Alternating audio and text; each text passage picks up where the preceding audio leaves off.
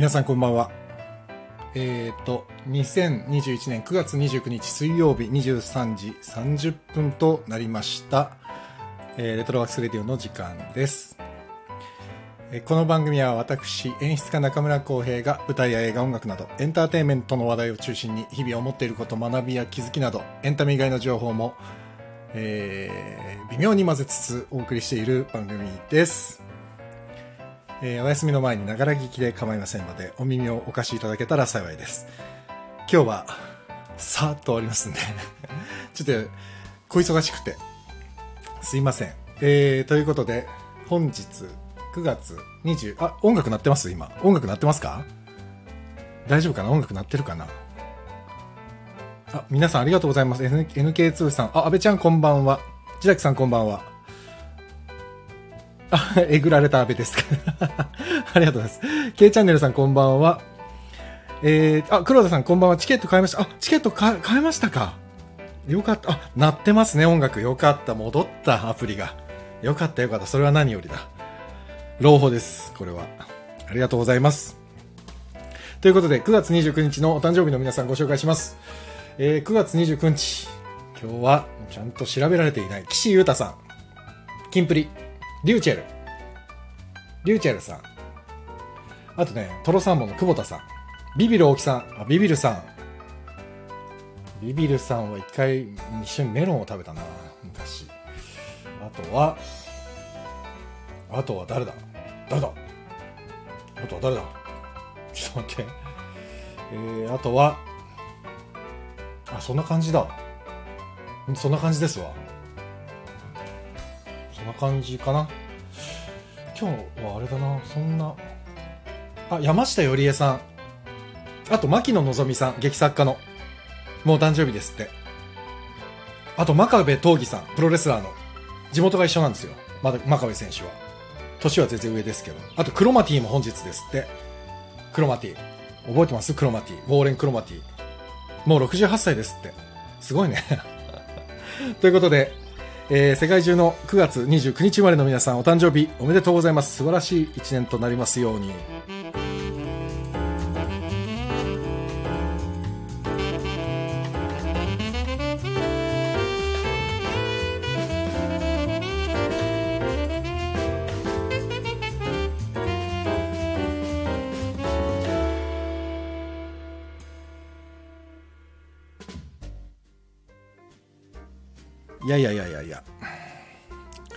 えっ、ー、と、チコちゃん、あ、チコちゃんさんこんばんは。安倍ちゃん、何のマークこれ？すっげえわかんねえや。え、ナオミさんこんばんは。これどういうこと？ソジンかな？ってどういうこと？えどういうこと？どういうこと？なんかソジン的な流れあった？ソジンかな？どういうこと？まあいいや。メロンでした。あ、メロンなんだね。はいはいはいはい、メロンね。と、ジダックさんのソジンかなっていうのは何？まあいいや。えっと、皆さん、あの、安倍ちゃんもジダックさんも来ていただいた、えーアンカル、蓬莱竜太ソロユニットアンカル旗毛公園の昼下がりの思春期たちが漂う狼のようだ。っていうのが、えー9月24日から始まって10月3日まで、今日ですね、6日目が終わりまして、明日 7, 7日目、あと、あ残すところ4ステージになりました。1日1ステージしかないので、あっという間ですね。やっぱり始まってしまうと。えっ、と、ソジンかな？メロンでした。あ、さっきの絵はメロンだったんだね。えっ、と、背景がソジンじゃないです。あ、あ、それ、あ、そうそうそうそう。この写真良くないですか？これね、ナムラくんが多分撮ったやつで、みんなの共有のフォルダーに入ってて、これすごくいい写真ですよね。これだから、えっと、水木さんです。水木桜子さん。これはね、なかなかいい写真ですよ。なんだろう、なんていうのかな？このね、本番前に袖から、袖ってその舞台袖から、多分舞台を見てるんだと思うんですけど、すごい多分集中力を高めている水木さんです。めっちゃ良いですよね。この写真ね、すごい、見た時に、うわ、これはいい写真だなと思って、まあ勝手に背景に今使ってます。怒られるかな？大丈夫かな？まあ、もう使っちゃったし、しょうがないわ。めっちゃ良いですね。安倍ちゃんね。安倍ちゃんも来ていただいてありがとうございました。そう、すでにソジン。すでにソジン。すでにこの佇まいがでしょ？確かに。すでに素人良きですねはいでそうなんです、えー、と6日目まで終わりましてもう残すところ4ステージになりましてもうチケットが完売してしまって全く手に入りませんあの関係者ですら取れませんもう制作さんのところにチケットありますかって聞きに行くことすらもうなんて言うんだろう。もうそそれすらできないぐらい。全然ないですチケットが。ありがたいことです本当に。ね。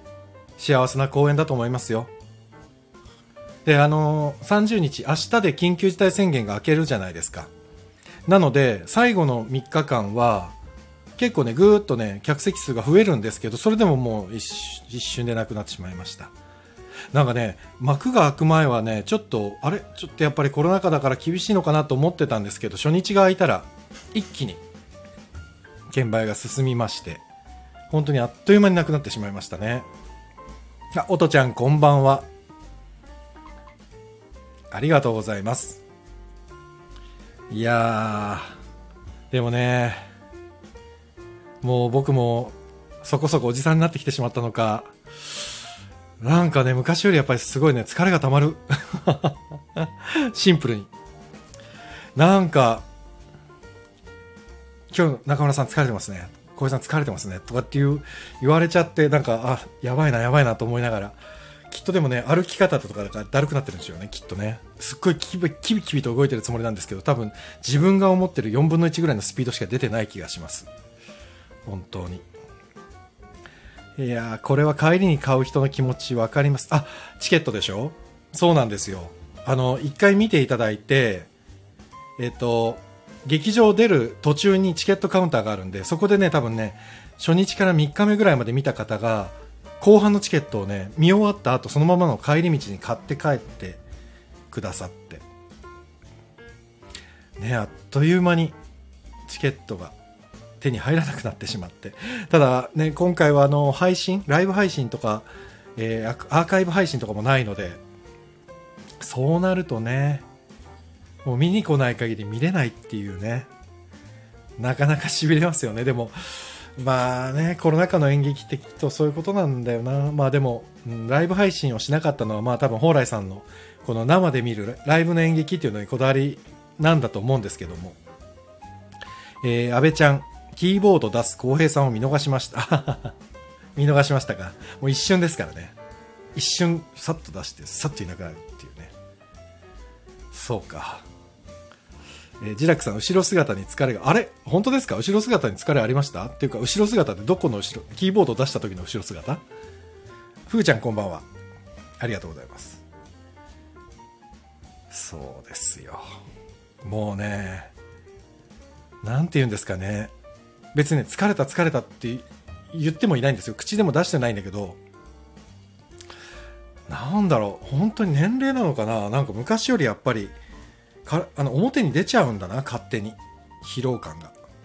これいかんですよね。同い年でもキビキビ動いてる方まだまだたくさんいるからだからちょっと日日頃の鍛錬が足りないなって今回この1年半ぶりにお芝居の現場について分かりました。これ鍛錬が足りないと思って。なダメだなダメダメ本当に安倍ちゃん上手にいたので見えませんでしたお疲れ様ですあ本当？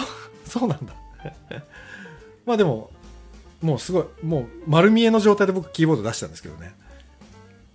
まあ僕のことはどうでもいいんですよ。そんなのは。もう。そう、だからせっかくだからこの写真の、まあ、ソジンさんは、ね、こんな風に役作りしてるよとかっていうのもあるんですけど、みんな、やっぱり袖の過ごし方が違うんですよね。で、1年半ぶりにこう、えっ、と、劇場に入ってこう、役者さんの袖の姿を見てるとやっぱりなんですかねまあちょっとこの前も話しましたけどこの高揚感と緊張感とでも冷静に保たなきゃいけないっていうその張り詰めた感じっていうかそれがすごくいいんですよね袖のもうまさにこの写真なんてすごいそれは現れててすごい集中力を高めている感じがいいですよねえー、どういうことだ？ロックさん、出演していないから緊張感を持っているか否かでしょう。どういう、どういうことだろう？ちょっとわかんないな。えー、どういうことだろう？まあね、だから、あ、ソジンさん素敵でしたって、えじゃあ、ソジンに伝えておきます。そう、真ん中のね、あのー、弦をやってる藤松翔子さんと、あの、ソジンをやっている、この、水木桜子さんの二人が、まあ、ど真ん中でバンと立っているんですけれども、まあ、そうですよ。日に日にやっぱり、こう、なんていうのかな。まあ、毎回ライブなんでね、少しずつ微妙に違うんですけども、お二人のテンションというか、張りはね、常に張っていて。うん。あ、ロックさん、そういう意味か。疲れて見えるのが、出演していないから緊張感を持っているか否かでしょう。そうですね。そうかもしれない。あ、でも緊張感は持ってるんですよ。持ってても出てるんです、疲れが。緊張感持ってるよ。そりゃ、僕裏でずっと、裏で働いてるんで、さすがに僕がなんかやっちゃったらもうアウトですからね。あ、でもね、そんなにやることはないんですけど、結構ね、まあまあ終わってないんであんま言わないですけど、ちゃんと働いてるんですよ、裏で。本当でもだねなんだろうやっぱりみんなすごく若いからこんなに動き回ってんのにこんなに動き回ってんのにこんなに元気なの？っていうぐらいみんな元気なんですごいですね。と思います。役者とは違うでしょ。ああもうそれは違いますね。もちろんね。あ結果のみさん私も疲れてます。整体行ってきました。また。あら整体行ってきたんだ。いいな。いいですね。整体行きたいな。でも終わったらと思いつつ終わってもまだ行けないんだよな。そうでえっ、とまあまだ言ってないんですけど10月には僕はちょっと1個作品を作らなきゃいけなくて作らなきゃいけなくてっていうまあ自分で選んで作るやるんですけど結構なタイトなスケジュールでボンと1個作んなきゃいけなくてでそれがまあ年末までにかけてぐーっとずーっともうもう詰め詰めででその間もですねまた今年もねあの埼玉のスーパーアリーナで子供たちのために演劇のワークショップやったりっていうのも間にありますしあとはもう定期的にいつもやってる事務所系のねワークショップもありますしなんかね年内ちょっと詰めすぎてしまったかもしれないと思ってちょっと今からゾワゾワしてるんですけど。えっ、と阿部ちゃんその後行った稽古場見学で出演者さんに山健さんと対バンしたって方に出会いました。あ本当に。でもね山健結構顔広くて。いいですよ。すごい。だからなんかねえっと10月からツアー回るって。それで見ました？皆さん。あの見に来てくださった方にはえっ、とねちょっと待ってくださいね。折り込みが入ってたはずなんです。山県のライブの。ちょっと今紹介しようそれは。あ俺の持ってるやつに入ってたかな？山県のチラシ。ちょっと待ってくださいね。あ入ってなかったらショックだな。あここにはまだ入ってなんかね入ってるやつあ入ってた入ってた。よかった。これだ。あ違う違う違うこれじゃないこれじゃなかった。あれ？山県のライブのチラシ入ってなかったっけな？もともと入ってないのか。なんかねもともと入ってないっぽいです。俺の勘違いだな。これ勘違いですわ。あ入ってない入ってないですわ。残念でした。これ残念。あのツアーやるんですって。山岸健太と螺旋で。えっ、ー、とか1日目ではけました。あそうなんだ。1日目で山県のチラシははけてしまったそうなくなってしまったそうです。じゃあ山県のツイート見ましょう。ちょっと待ってね。ツイート見ますよ今山県の。山岸健太。で今日はねあのねえっ、ー、と今日あ昨日か。山岸健太とライブハウスライブ仲間のシンガーソングライター広瀬沙羅さんも見に来てくれて。とても喜んでくれました。あ10月1日リリース「ゲのゲ」あもう僕がこの前かけたやつです恋のやつね。あ10月1日リリースなんだ。その前にもらっちゃった買っちゃったんだ。申し訳なかったな。でえー、っと山岸健太と螺旋リリースツアー。ゲノ集下の秋と書いて下の州。あ、本当だ。10月18日、名古屋、サンセットブルー。あと11月だ。水戸、京都、大阪、千葉、新潟、熊谷。ね、千葉、千葉しか行けないですね、東京の人は。残念。あら、まあ。あらあらですね。えー、っと、ちょっとまたコメントが拾いきれてない、また。えー、っと、ナオミンさん。見に行くことは叶わないけど、ツイッターでアンカル公式さんのリツイートしてくださる演者さんのツイートや感想ツイートを日々楽しみにして、いろんな想像してます。嬉しいなかなみさんですって。あのね、この今、オーケストラさんのお名前のかなみさん、制作のかなみさんがですね、あの、アンカルの公式のツイートを一生懸命やってくださってるんですよ。もうすごい面白いですよね。コメントがね。あれすごいみんなの役者紹介とかすごい、すごい素敵なコメントが一つ添えられてて。あとね、お客様の感想も載ってて、あれはとってもいいツイートでしたよね、たくさん。えー、安倍ちゃん、山健さん有名でした。そうそうそう。なんかね、シンガーソングライター界ではね、山健有名みたいですよ。俺もなんか、山健さん結構有名ですよって言われました。えー、っと、ロックさん、スーパーアリーナ公演ありますか？あ、公開ありますか？あ、ちょっとね、またね、えっと、おいおい発表されると思います。今、いろいろと調整をしておる最中でございますので、少々。また決まったら、こちらでもお知らせします。かなみさん、オリンピック込み200部しかなかった。あ、山県は200部しか持ってこなかったのか。実際ね、1700、800ぐらいお客様入ってるから多分、全然足りないですね。あ、ナオミンさん、ジダックさんの感想を聞きました。そうそう、ジダックさんありがとうございました。感想のね、配信していただいて、スタンド FM で。僕も聞きました。ありがたかった。本当に。本当にありがとうございます。でもね、ジダックさんがね、宣伝してくれた時にはもうチケットが完売してて。ね。そうなんですよ。えー、東京、神奈川がなかった。あ、そうそう。山県のね、ライブは東京、神奈川ないですね。あ、ゲノ州、ゲノ州はね、えっ、ー、と、正解の回に、だ回答の回に、カタカナののに、秋ですね。ゲノ州。ね、遠いとこばっかりでした。ああ、かなみさん喜んでる。やったー、キャスト紹介悩みまくりました。でもね、キャスト紹介の本当に一文はね、すごい秀逸な一文が多くて面白かったなあれみんな多分キャストもすごい嬉しかったんじゃないかな。自分のことこういう風に書いてくれるんだって、なんか楽しみでしたもんね、あれ、見るのね、27人分。うん。ほら、安倍ちゃん。かなみさん素敵です。お疲れ様でございます、制作作業。だって。安倍ちゃんが。ね、素敵ですよ。本当に。そうみんなねそれぞれの立場でいろいろ戦って頑張ってくれ くれてるんですよ本当に。スタッフさんもね俳優部も制作部も、まあ、僕の演出部も、ね、演出家の蓬莱さんも。本当に。照明さんも音響さんも。やっぱりねでもあのー、久しぶりに演劇をやっててやっぱり総合芸術だなっていうのは本当にはっきり分かりますね。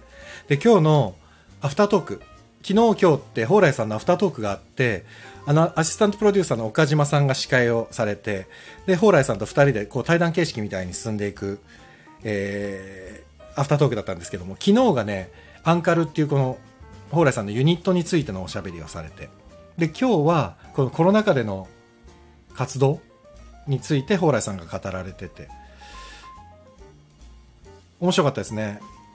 で、これ、微妙かな？えっ、ー、と、それこそ本当に、えー、アンカルの公式ツイートで見れます。このアフタートークだけ。すごいですよね。アフタートークが普通にすぐ配信に乗るっていう、めちゃくちゃ、めちゃくちゃいいですよね。っていうか、なんか出し惜しみを一切しないでスッと出ちゃうっていう。これすごいことですよね。だから、蓬莱さんのアフタートーク見たい方は、あのー、アンカルの公式ツイートからビミアの方に飛んでくださいそうすると昨日のやつもあ今日のやつはまだなのかな見れますので。なんだかその蓬莱さんの演劇を作る考え方とか。そうそう俺もねすごく気になってたことが一つあって。今回の作品ってずっと音楽が流れほほぼ音楽が流れてるんですよ。ずっと。で普通普通っていうのも変ですけど大体どの演劇もそうなんですけど作品って無音が基本ででここ何？役者の心理に合わせてえー緊迫感出すときは緊張感のある曲かけたりとか興奮してきたら曲の M がギューッと上がっねボリュームが上がっていくとかってそういうのが意外とまあセオリーチックだったりするわけですよね。蓬莱さんは逆をついててずっと曲が流れてて緊張感が張り詰めた瞬間に音を切るっていう無音になるっていうこのあそれを今日とかもアフタートークで喋っててああ面白い。だから逆転の発想というか。なるほどなと思って。うん。だそういうお話がたくさんアフタートークで聞けますのでよかったら微妙の方に行ってみてください。ね。でこの前これアプリの調子が悪くてあそうだよ。ナオミンさん。あよかったよかった。あのアフタートーク見れるんですか？それは気づかなかった。ありがとうございます。そうあの公式ツイートであのリンク貼ってありますよ。ぜひ行ってください。ロックさん第一三章笑いましてあら面白いですね。本当にね。まだ見てない方いらっしゃったらちょっとあれだけど。第一三章ねいいですよね第一三章笑いましたよロックさんナイスパスですね第一三章でどうやって笑うんだって話ですもんねこれね僕はね、あのーこの作品を作る前に、えっと、初演、広島でやった初演ののビデオを見せていただいて、その時もさすがに第一三章で一回ゲラゲラゲラ笑いました。面白いですね。うん。幕間を使って引っ張るっていうね、まさかの技術ですよ、あれは。で、そうそう、この前のアプリ、このスタンド FM がちょっと、あれで、あれであれなんで、なんか調子悪くて、この曲がずっと流せなくて、で、この前、無理やりちょっと流したんですけど、今日はちゃんと、その、この前かけた曲をもうちょっとクリアな音で聴いていただきたいと思って、えっ、と、山県の曲を、この前かけたやつをちゃんとかけます。えっ、とね、えっ、と、君は正しいっていうアルバムの、ヒッチハイクっていう曲を、まあ、ワンフレーズだけかけますね。ということで、聴いてください。山岸健太で、ヒッチハイクです。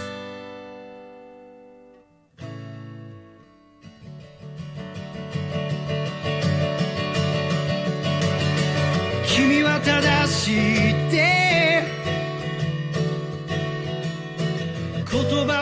止まってる。しつくは風に流れ。追いかけっこ繰り返す。途絶えたとこ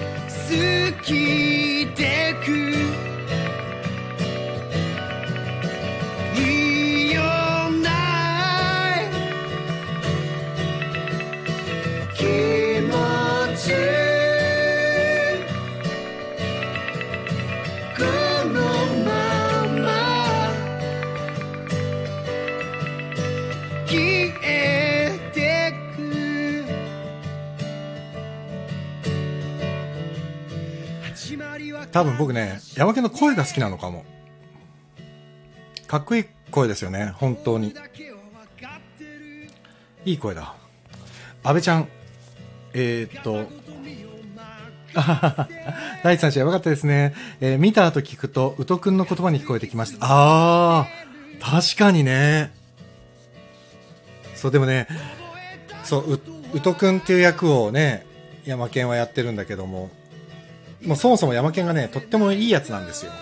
で、宇都くんってね、ヤンキーのように見えて、実はすごくね、心が傷ついたりしている中学生の役だったりするから、そういうなんていうかな、機微が、えー、と山県から発せられるとすごくグッときますよね。本当にね。でもね、今回、その、えっ、と、出演してる皆さんいろんな、まあ、いつも言うですけど出出自でいろんなところから集まってる皆さんなんで、まあ、お芝居の質も皆さん違うんだけどもそれぞれが持ってる味を思い切り出し合って作ってる作品だから見どころもたくさんあるし例えばあれですねちょっと今はこれ折り込み僕あんま入ってないのかなこのいただいた山は。えっと落合さんっていう役をやってる山中さん山中志保ちゃん。がね次もね2012年の下旬あ12月の下旬に鈴なりの有名っていう劇団があるんですけど、まあ、ここはもう最近もう小劇場の中で非常にノリノリな劇団なんですけどそこにもう客演されると。でその後ね山中企画って自分でやってるやつ。青年団若手自主企画山中企画転校生。これ転校生って織座さんがや、ね、作ってるもうめちゃくちゃ有名な劇作なんですけどこれをあの山ちゃんまこれも出るともうすごい活動的ですよねいやーね役名ど忘れちゃったけど宇都くんの隣にいる子がとても素敵好きでしたあハッツァンだな石井さんですね宇都くんをかばう彼女だけが狼ではないですね。あー、ロックさんいいですね。そう、本当にそうですね。石井です、石井。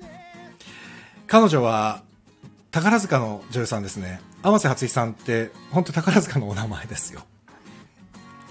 で、この前こ、こにも出てくれた、ハッツァンですね。ああ、それはもうでもハッツァンは喜ぶわ。これは。ずっとね宇都を守っているっていうこうやってちょっと微妙に作品の話をすると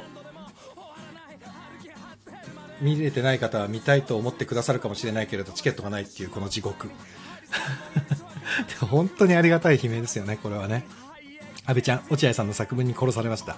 俺もねダメですよ。毎回聞くたんびにグッときちゃって。でなんか演劇をやる意味っていうのがあのえっ、ー、とね、演劇の評論家というか、えっ、ー、と、感想を書いてくださる方がいて、徳永徳永京子さんっていう方がいらっしゃるんですけど、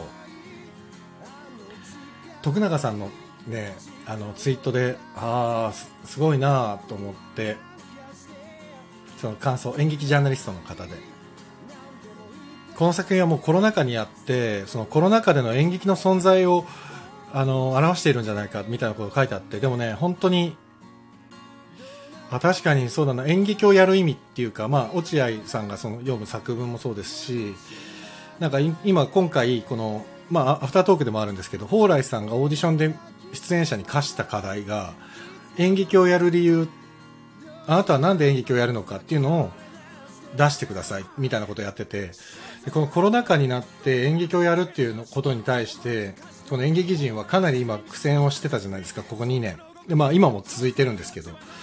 でこれ今回やってみた時にここまで気を張ってある意味こうコロナ対策をしながら気を張ってビクビクしながら稽古をこう繰り返していくっていう作業がすごいしんどいですよねやっぱり。しんどい。ただこれコロナ禍じゃなくても演劇を作るということはそれなりにやっぱり大変なんですよね。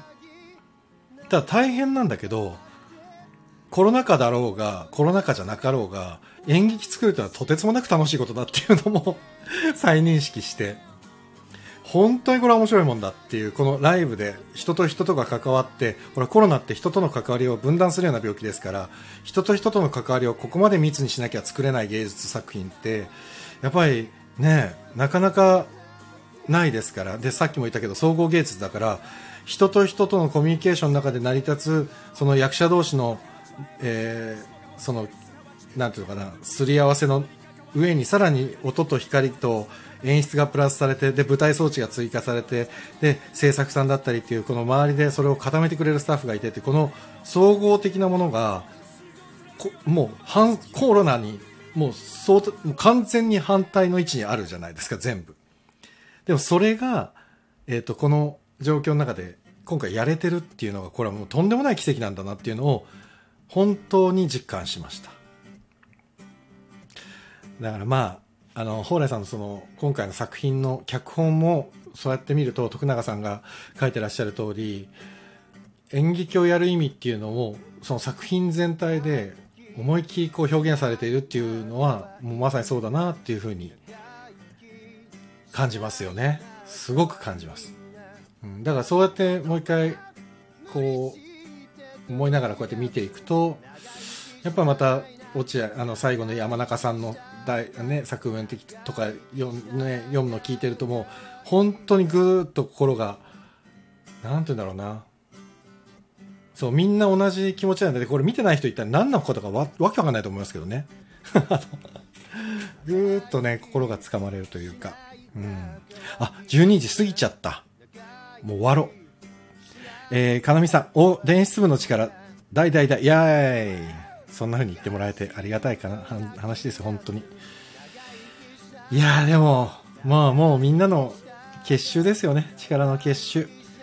もう演劇はそうじゃないとできないんだなと思ったしこのコロナ禍で約30人近く出る出演者。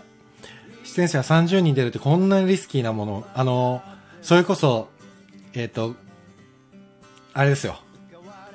あの連絡いただいたんですけど。ちょっとごめん。なさいもうねびっくりしちゃったんだけどこの、えーと、昨日一昨日だあ違うか。一昨日だったかな。昨日だったかな。あ昨日か。見に行きたいんだよね。っつって連絡いただいたんですけどチケット結局取れなかったんです。あのゴツプロの。ゴツプロって知ってます？あの本田劇場でコロナ禍で結構ねあの桃太郎とか一生懸命子供たちとかを劇場に呼ぼうとしていろいろやってたゴツプロっていう劇団があってでレトロノートにもねあのゴツプロのメンバーが昔出てくれたことがあったりしてでゴツプロのまあ主催の塚原大輔さん大ちゃん塚原さんから連絡もらって見に行きたいって来たんだけどもうチケット売れ売り切れちゃっててごめんなさいつって本当に残念ながら見見ていただけなかったんですけどでもねその塚原さんがその後に返してくれたのは結局このチャレンジングじゃないですか今回みたいなこのコロナ禍で30人も出る作品を作るっていうのは相当リスク高いしチャレンジングである。けれどもそれを試みていることに対してすごく敬意を表するし力をもらえるって書いてくれてて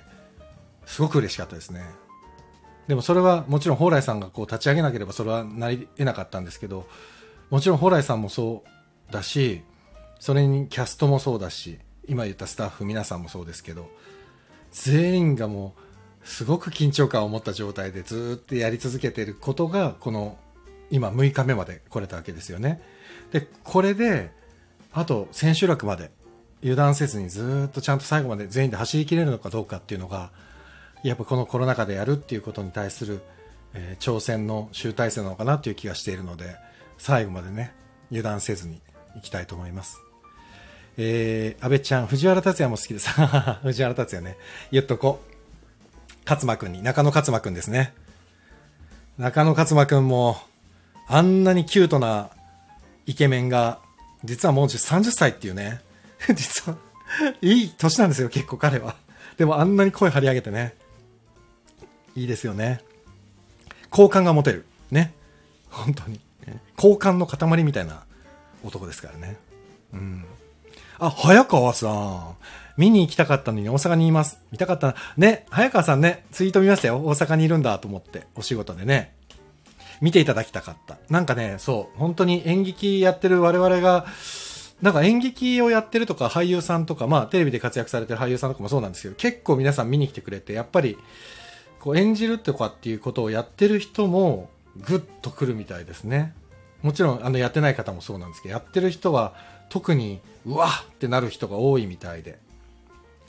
ねえ何かしらの形でこう発表できたらいいんですけどね。なかなかね。えー、ロックさん小江先生ドライブ・マイ・カー見てあ見れてないですよ。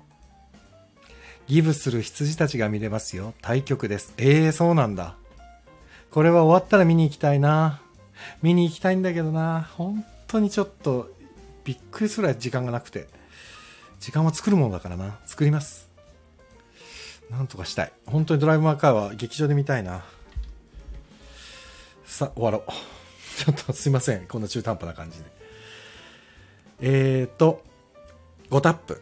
はい。ありがとうございます。自宅さん。安倍ちゃん、無事に最後までお客様に届いてほしいなと願っています。ありがとうございます。本当にね、最後までみんな頑張ってくれるでしょう。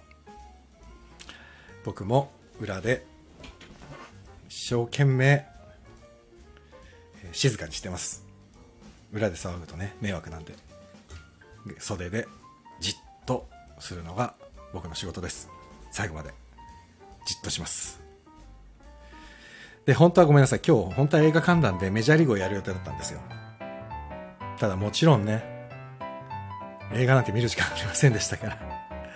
松岡弘さんに、ごめん、来週でお願いしますっていうことで、来週の水曜日は映画観覧に戻ります。予告した通り、えー、チャーリー・シーン主演、メジャーリーグをお届けします。大谷翔平選手、ホームランキングになれるのか、なんかフォアボール攻めでね、もう、勝負もしてもらえない状況が続いてるから、まあ、これがな、難しいですね。人種の壁とかね、いろいろあるんだろうなと思いながら見てますけど、でももう、ここまでやってくれたらこんなにすごいことはないから、ね。でも、最後まで楽しみですね、大谷選手もね。えー、オーケストラさん、かなみさん、コロナと台風に負けないように頑張ります。あ、そう、台風も来てるからね、ちょっと金曜日が、ちょっと危険な感じがちょっとするけど、こっち来んなと思うけどね。そうそう、さっき、榎本誠くん、常役の誠くんも、台風こっち来んなってツイッターで書いてたけど、ほんとこっち来んなだな。ザクさん頑張ってください。ありがとうございます。安倍ちゃん、本当ですね。コロナと台風気をつけてください。ありがとうございます。気をつけよう。ということで、残り4日間、えー最後まで走り抜けたいと思います。えーまあちょっとチケットがもうないんでね、あの、あれなんですけど、よかったらアフタートークをぜひご覧ください。えー公式、アンカル公式ツイッターの方で見れます。あとは、まあいつも言ってますけど、えっ、と、山岸健太くんの、えーアルバム、ゲノゲが10月1日に発売だそうですよ。あとは、今さっき流したヒッチハイクが入っている、えー君は正しいというアルバムはもう出てるんだと思います、これは。で、出演者の SNS ね。香川優子と名村真、ビフォーサンライズがスタンド FM で、名村真さんの名前で検索すると、スタンド FM で名村くんの配信が聞けます。皆さん、スタンド FM をやってるということなんでね、このコメントくださってる方は、ぜひ、名村真くんのチャンネルをフォローしてください。あとは、水木桜さんのすっぴんラジオは、レディオトークです。スタンド FM ではありません。レディオトークをぜひダウンロードして、すっぴんラジオをフォローしてください。ということで、以上です。本日もお付き合いいただきまして皆さんありがとうございました。また金曜日にお会いできたらと思います。お相手はレトロワックスレディオ中村浩平でした。皆さんおやすみなさい。ありがとうございました。さようなら。